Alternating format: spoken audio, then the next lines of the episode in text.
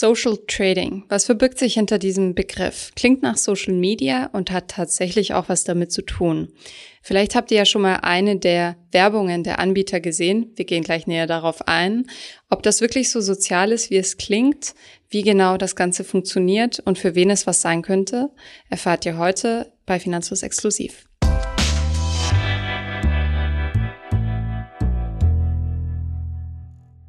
Hi und herzlich willkommen zu dieser Folge. Heute geht es mal um Social bzw. Copy Trading.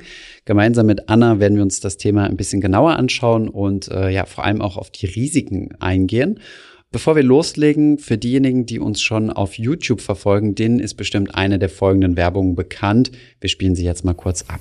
Simon verwendet CopyTrader, um die Portfolios von führenden Investoren in Echtzeit zu replizieren. Johannes bekommt Investitionstipps von seinem Cousin Helmut. Laserdiscs.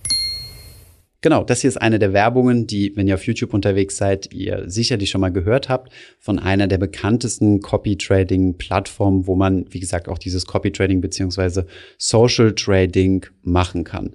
Aber Anna, vielleicht definierst du uns erstmal, was überhaupt Copy-Trading ist und wie das Ganze überhaupt funktioniert. Ja, also beim Social Trading kopieren Anleger die Strategien von anderen Investoren oder lassen sich zumindest stark inspirieren. Man sagt Copy Trading oder auch Mirror Trading. Da gibt es Unterscheidungen, je nachdem, wie genau man sich an den anderen Portfolios orientiert. Copy Trading heißt, ich kopiere einen Trade des Users oder der Userin. Mirror Trading heißt, ich kopiere jeden Trade dieses Users. Und die Idee dahinter ist, dass die Anlage demokratisiert wird. Damit werben die Anleger und sagen, auch du kannst so und so viel Geld machen mit Trading. Meist werden damit hochriskante Trades gemeint und Daytrades.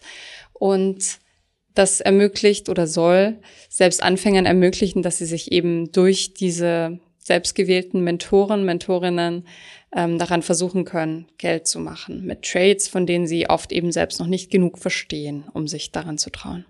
Genau. Und da gibt es die verschiedensten technischen Herangehensweise. Entweder macht man das äh, über eine Plattform, die dann genau diese Trades quasi nachmacht. Also zum Beispiel, wenn ich dich jetzt kopieren würde, Anna, und du kaufst, äh, keine Ahnung, äh, 100 Apple-Aktien, was zum Beispiel 10% von deinem Portfolio sind, dann würden, wenn mein Portfolio zum Beispiel kleiner ist, nur ein Zehntel so groß wie deins, dann würde diese Plattform bei mir in meinem Portfolio zum Beispiel 10 Apple-Aktien kaufen. Genau so kann ich dann auch sagen, dieser Traderin jetzt folgen und ähm, wenn sie ihre Position auflöst, dann soll meine Position auch aufgelöst werden. Also ganz quasi ähm, eine Order, die sich quasi multipliziert. Dann gibt's das Ganze auch auf Zertifikatebasis, können wir gleich vielleicht nochmal drauf zu sprechen. Ja, also das sind so die verschiedenen Formen, die es da so gibt. So neu ist dieses Social bzw. Copy Trading noch nicht. eToro gibt es seit 2010. Genau. Und ähm, Wikifolio ein bisschen später, 2012.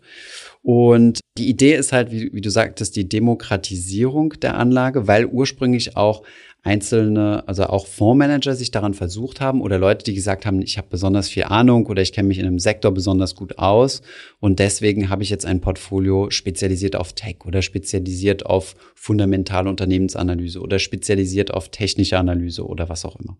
Und das Ganze ist, ähm, und daher auch der Name Social, sehr interaktiv orientiert. Also die Plattformen haben unterschiedliche Ausrichtungen, aber es gibt solche, die sehr darauf setzen, dass man in einer Gruppe ist und dass man eine Rangliste führt und dass man auch diesen Gaming-Aspekt, Gamification-Aspekt drin hat.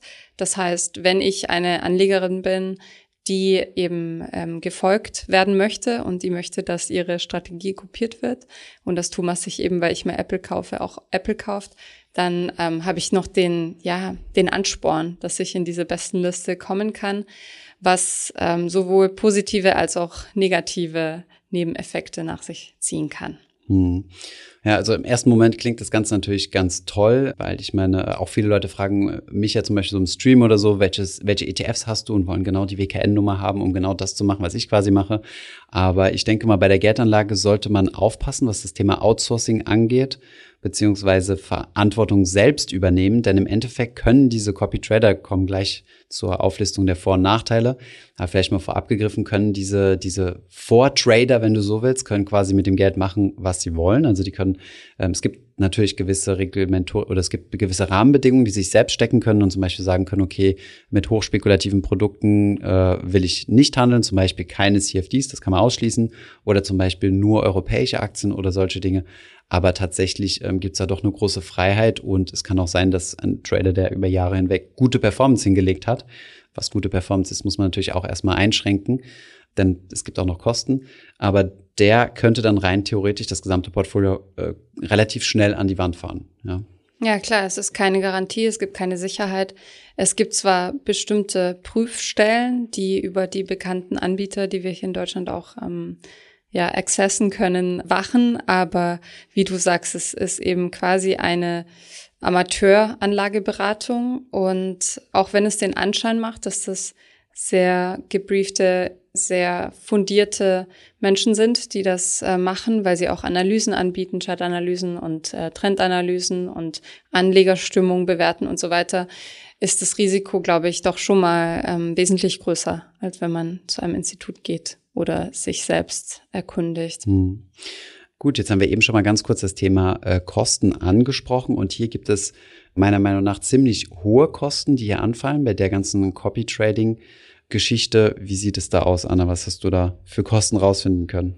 Ja, also es gibt da auch ganz unterschiedliche Modelle. Es gibt Modelle, bei denen man für ein Zertifikat bezahlt, das die User zur Verfügung stellen, wo ich mich dann an Analysen entlanghangeln kann. Es gibt Portale, wo ich jeweils ähm, bezahle eine Servicegebühr dafür, dass ich eben diesen Trades folge. Und die Gebühr geht dann nicht an den User oder die Userin, sondern geht zum Beispiel an eToro mhm. als Anbieter, die das für mich dann handeln. Und um überhaupt mitspielen zu können, nenne ich es mal, weil für mich klingt das ziemlich spielerisch, äh, muss ich eine Mindesteinlage tätigen und das ist bei bekannten Anbietern meist so 200 bis 250 Euro. Vorher kann ich gar nicht mitmischen. Und wie du sagst, es ist dann eben anteilig, je nachdem, wie viel Geld ich in meinem Portfolio habe. Das heißt, wenn jemand, dem ich folge, ähm, 100.000 handelt, dann und ich habe nur 1.000, dann wird es entsprechend Klar, kalkuliert. Runtergerechnet. Ja. Ich habe hier nochmal ein, ein kleines Beispiel, was zum Beispiel Wikifolio kostet. Bei Wikifolio funktioniert das folgendermaßen. Man kann erstmal so ein kostenloses Wikifolio anlegen. Da kann man, das ist wie so ein Musterportfolio quasi, was die Leute sich anschauen können. Und wenn dann viele Leute daran Interesse zeigen, also man kann da offiziell sein Interesse bekunden und wenn genug Menschen ihr Interesse bekundet haben und das Portfolio eine gewisse ein gewisses Alter erreicht hat von XY Tagen, dann äh, wird dieses Portfolio vom Bankhaus Lang und Schwarz als Zertifikat aufgelegt.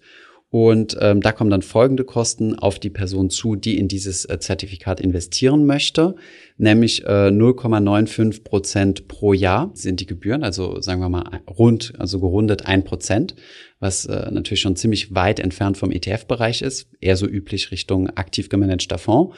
Und ähm, Performance-Fees, also Performance-Gebühren zwischen 0 und 30 Prozent.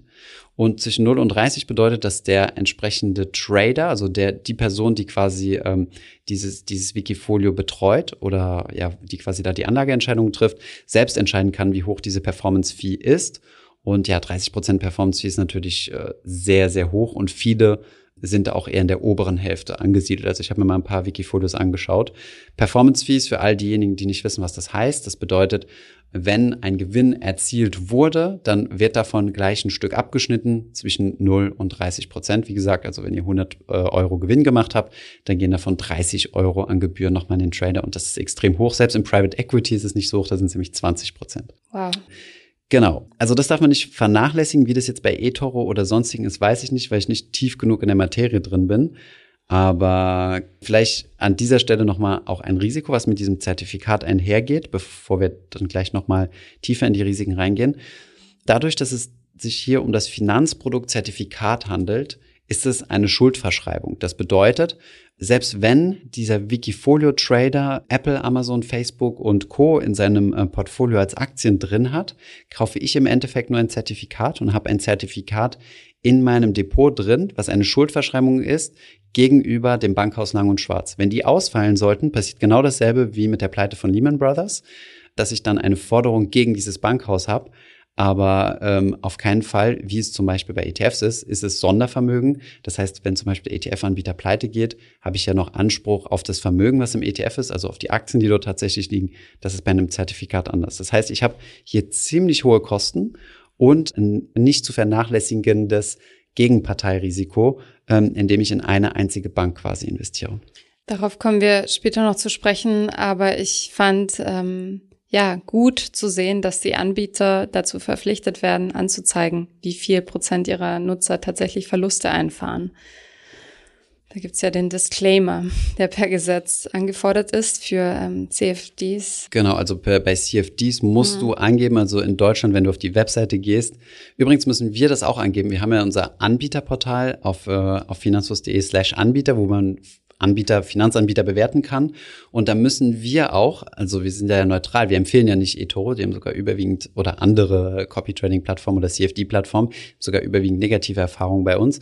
Trotzdem müssen wir dort auch mit angeben und sagen, wer mit äh, CFDs handelt bei dem und dem Anbieter, hat äh, ein Verlustrisiko von so und so viel Prozent, also zum Beispiel 70 oder 80 Prozent, das sind keine unüblichen Zahlen, der Privatanleger verlieren Geld damit. Und ähm, wo ist da jetzt der Link zum Copy Trading? Gerade bei diesem Copy Trading wird natürlich viel mit gehebelten Produkten gearbeitet und das sind in der Regel dann diese CFDs. Kommen wir mal zu den Chancen und Risiken. Wir haben jetzt sehr viel ähm, eher negativ oder warnend darüber gesprochen. Dennoch finde ich, die Idee an sich hat gewisse attraktive Aspekte für sich. Zum einen kann man eine Community finden. Also mir ging es zum Beispiel auch so, dass ich lange Zeit keine Freunde, Freundinnen hatte, mit denen ich über Anlagen sprechen konnte, bevor ich bei Finanzfluss angefangen habe.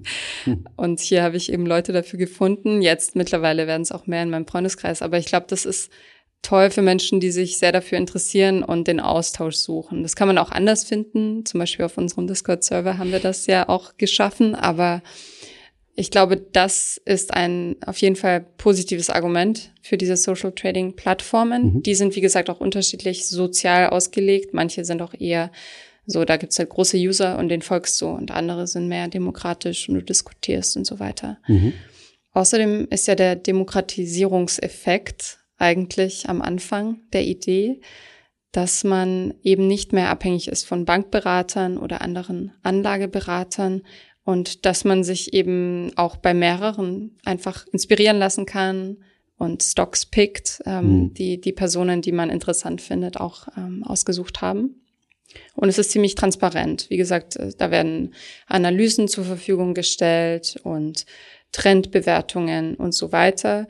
Allerdings, wie gesagt, mit Vorsicht zu genießen, weil Klar. Ich meine, wo solche so, sozialen Dynamiken hinführen können, also du, du merkst, ich sehe das Thema extrem kritisch und, mhm. und, und, kann auch eigentlich nur davon abraten, in sowas zu investieren. Ich sehe, also wo diese Dynamiken hinführen können, hat man eigentlich bei GameStop ganz gut gesehen, in absolute irrationale äh, Bubbles und, und Höhenbewertungen. Das ist nichts Besonderes an der Börse, das hat es immer schon so gegeben, aber noch nie in dieser Schnelle und in diesem Ausmaß, weil halt diese globale Koordination über das Internet halt einfach so einfach ist. Ne? Genau. Es gibt noch einen positiven Aspekt. Okay. Der ist natürlich auch nur für wenige gültig und zwar gibt es für geübte Trader die Möglichkeit, da was dazu zu verdienen und auch sein Wissen zu teilen oder sich da zu profilieren. Ich weiß nicht, wie man es formulieren will, aber mhm. genau, theoretisch gibt es diese ja. Möglichkeit. Ich meine, wenn, wenn man ein Fachwissen in so einem Bereich hat, warum nicht? Ich meine, wir hatten, spaßhalber hatten wir auf Wikifolio auch mal ein klassisch stinknormales Weltportfolio aufgesetzt, ja. Aber das, wir hatten da nie das Ziel, dass da ein Zertifikat draus gemacht wird, weil es wäre ziemlich zynisch zu sagen, naja, bau dir ein eigenes Weltportfolio, was weltweit diversifiziert auf Aktien setzt und dann kauf dir dieses Portfolio als Zertifikat mit einem Gegenparteirisiko gegenüber einer Bank. Aber klar, man kann, man kann dann natürlich sein Wissen teilen, zweifelsohne. Jetzt zu den Risiken. Ja, also wie gesagt, wir haben uns, ich habe da eingangs ja schon ein bisschen erwähnt, also gerade wenn man es über Zertifikate macht, hat man das Gegenparteienrisiko. Ansonsten ähm, ist es natürlich, gibt es keine echte Anlagepolitik. Also meistens sind es irgendwelche Hype-Portfolios, die sich zusammengestellt werden, oder man folgt einfach nur demjenigen, der jetzt gerade auf der Rankingliste am weitesten oben steht, weil der das größte Risiko eingegangen ist und zufälligerweise auf die richtige Karte gesetzt hat, zum Beispiel äh, 30-fach gehebelt auf irgendeinen Hypewert bleiben wir zum Beispiel mal bei GameStop oder sowas in der Richtung, ähm, nur weil diese Person einmal so einen Lucky Shot hatte, heißt das ja nicht, dass die dann langfristig auch äh, trotzdem Geld für, für, dich verdienen wird. Ja, es kann ein reiner äh, statistischer Zufallstreffer sein. Diese Leute stehen dann aber, wenn auch nur temporär, auf den auf den Listen ganz oben. Da darf man sich natürlich nicht von ähm, ja blenden lassen. Ja, was ich für ein großes Risiko halte, ist, dass es eben so sozial ist, was einerseits gut ist, äh, ist andererseits gefährlich, weil wir lassen uns da oft blenden und verleiten, was, wie du sagst, auch bei GameStop bestimmt oft passiert ist, dass man emotional entscheidet und dass man ein gutes Gefühl hat, weil man ja eine Person dazu hat. Es ist nicht einfach nur ein Algorithmus, dem ich vertraue. ETFs sind ja auch deshalb für manche schwer greifbar, mhm. Weil es eben technisch äh, vonstatten geht. Mhm. Und so habe ich eben einen Menschen, dem ich vertrauen kann und der mir schon bewiesen hat, dass er oder sie gute Entscheidungen getroffen hat. Und ich glaube, viele verlagern dann die Verantwortung von sich selbst weg und mhm. vertrauen dieser Person und handeln dann riskanter, als sie es sonst wohl getan hätten, mit dem oft wenigen Vorwissen, was sie haben.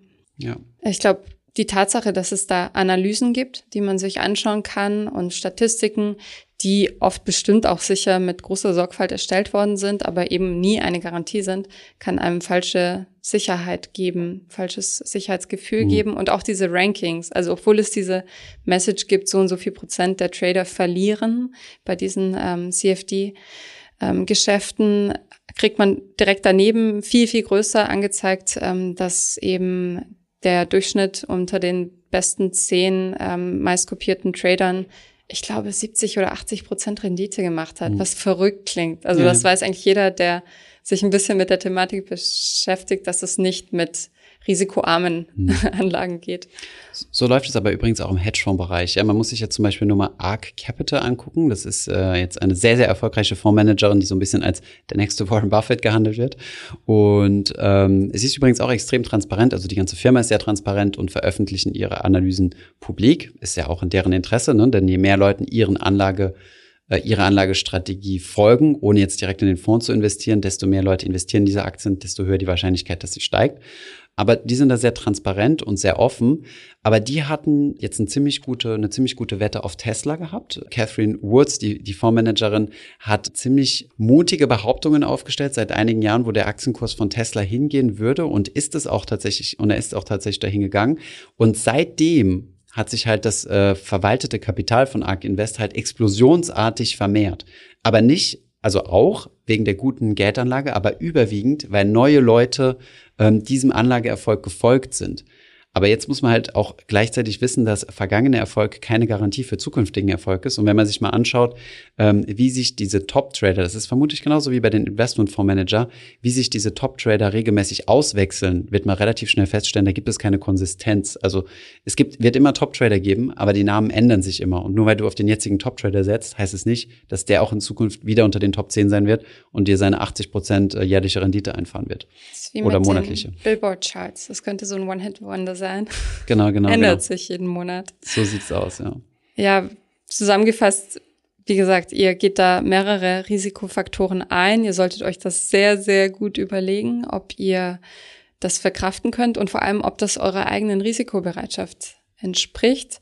Ähm, darüber haben wir auch schon in vergangenen Videos und Podcasts gesprochen, weil da lässt man sich, wie gesagt, oft zu einer Strategie verführen, die so einfach erscheint, dass man sie vielleicht nicht genug prüft, bevor man sich darauf einlässt. Und wer eher langfristig orientiert ist, wird dort, glaube ich, eher nicht seine Strategie finden. Hm. Ich will jetzt auch vielleicht nochmal so ein ganz kleines bisschen diese ETF-Guru-Schiene so ein bisschen verlassen und sagen, ähm, wer aktiv äh, investiert und, und einzelnes Stockpicking betreibt, absolut legitim, soll jeder machen, der, der da Lust drauf hat oder also Stockpicking, einzelne Aktien bewusst heraussuchen und dort rein investieren, wo man davon glaubt, dass sie zukünftig noch steigen können. Entweder idealerweise nur mit einem Teil vom Portfolio, den Rest in ETFs oder ähm, halt mit einem größeren Teil des Portfolios, der kann sich über solche Social Trading Plattformen natürlich inspirieren lassen und anschauen, welche Aktien dort gerade ähm, angeboten werden. Man kann das zum Beispiel auch ganz oder beziehungsweise die dort besonders diskutiert werden, besonders ausgetauscht werden. Das müssen jetzt nicht die besten Aktien sein und man sollte da auch nicht rein dort in die Aktien reingehen, die am meisten diskutiert werden, aber es könnte so eine Ausgangsbasis für eine Recherche sein. Also, dass man hier mal einen hilfreichen Impuls oder eine Idee bekommt und dann wirklich mal tiefgründig zu recherchieren. mal loszulegen auf der Webseite von dem Unternehmen, in die Investors Relations äh, Rubrik reingehen, äh, mal schauen, was führende Analysten dazu sagen und eine möglichst äh, ja, objektive äh, Meinung sich zu einem Unternehmen aufzubauen. Dann kann man das immer noch selbst kaufen und muss dann nicht irgendjemandem wild äh, folgen. Ich habe noch ein paar kleine Zahlen rausgesucht. Und zwar ist der Hinweis, von dem wir gerade mehrfach gesprochen haben, 67 Prozent der Konten von Privatanlegern verlieren Geld, wenn sie CFDs von diesem Anbieter handeln.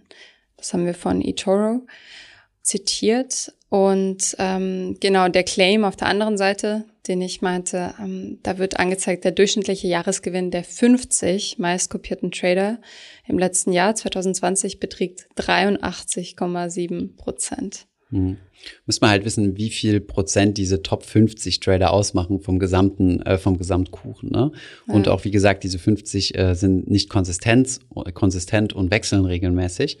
Und dann könnte man sich auch wieder gucken, mit wie viel, mit wie vielen Trades, die den Großteil ihrer Gewinne gemacht haben.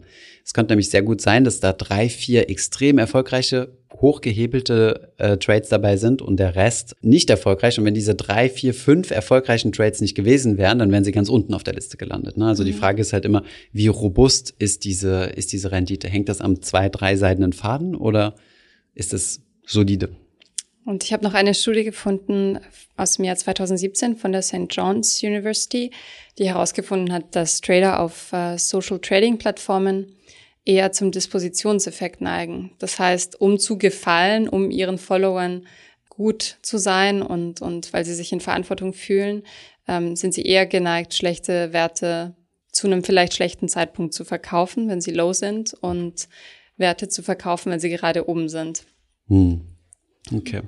Weil sie also quasi nicht den Druck aushalten von der Followerschaft, äh, dass Kurse noch weiter fallen könnten und sagen, okay, ich schaffe das jetzt aus meinem Depot raus, äh, dann, äh, dann ist es quasi aus den Augen, aus dem Sinn. Ja, weil sie auch nicht zugeben wollen, wenn sie mal eine schlechte Entscheidung gemacht haben und da lieber das Gesicht waren. Also das mhm. ist die Interpretation mhm. der, der Forschenden, mhm. genau. Genau, also von diesen Social Trading Plattformen gibt es jede Menge. Es hat in der Vergangenheit auch äh, teilweise mal mehr gegeben, die haben sich dann wieder verabschiedet äh, teilweise auch Optionstrading-Buden, äh, die dann äh, nicht mehr zugelassen waren in, in Deutschland und auch in anderen EU-Ländern nicht.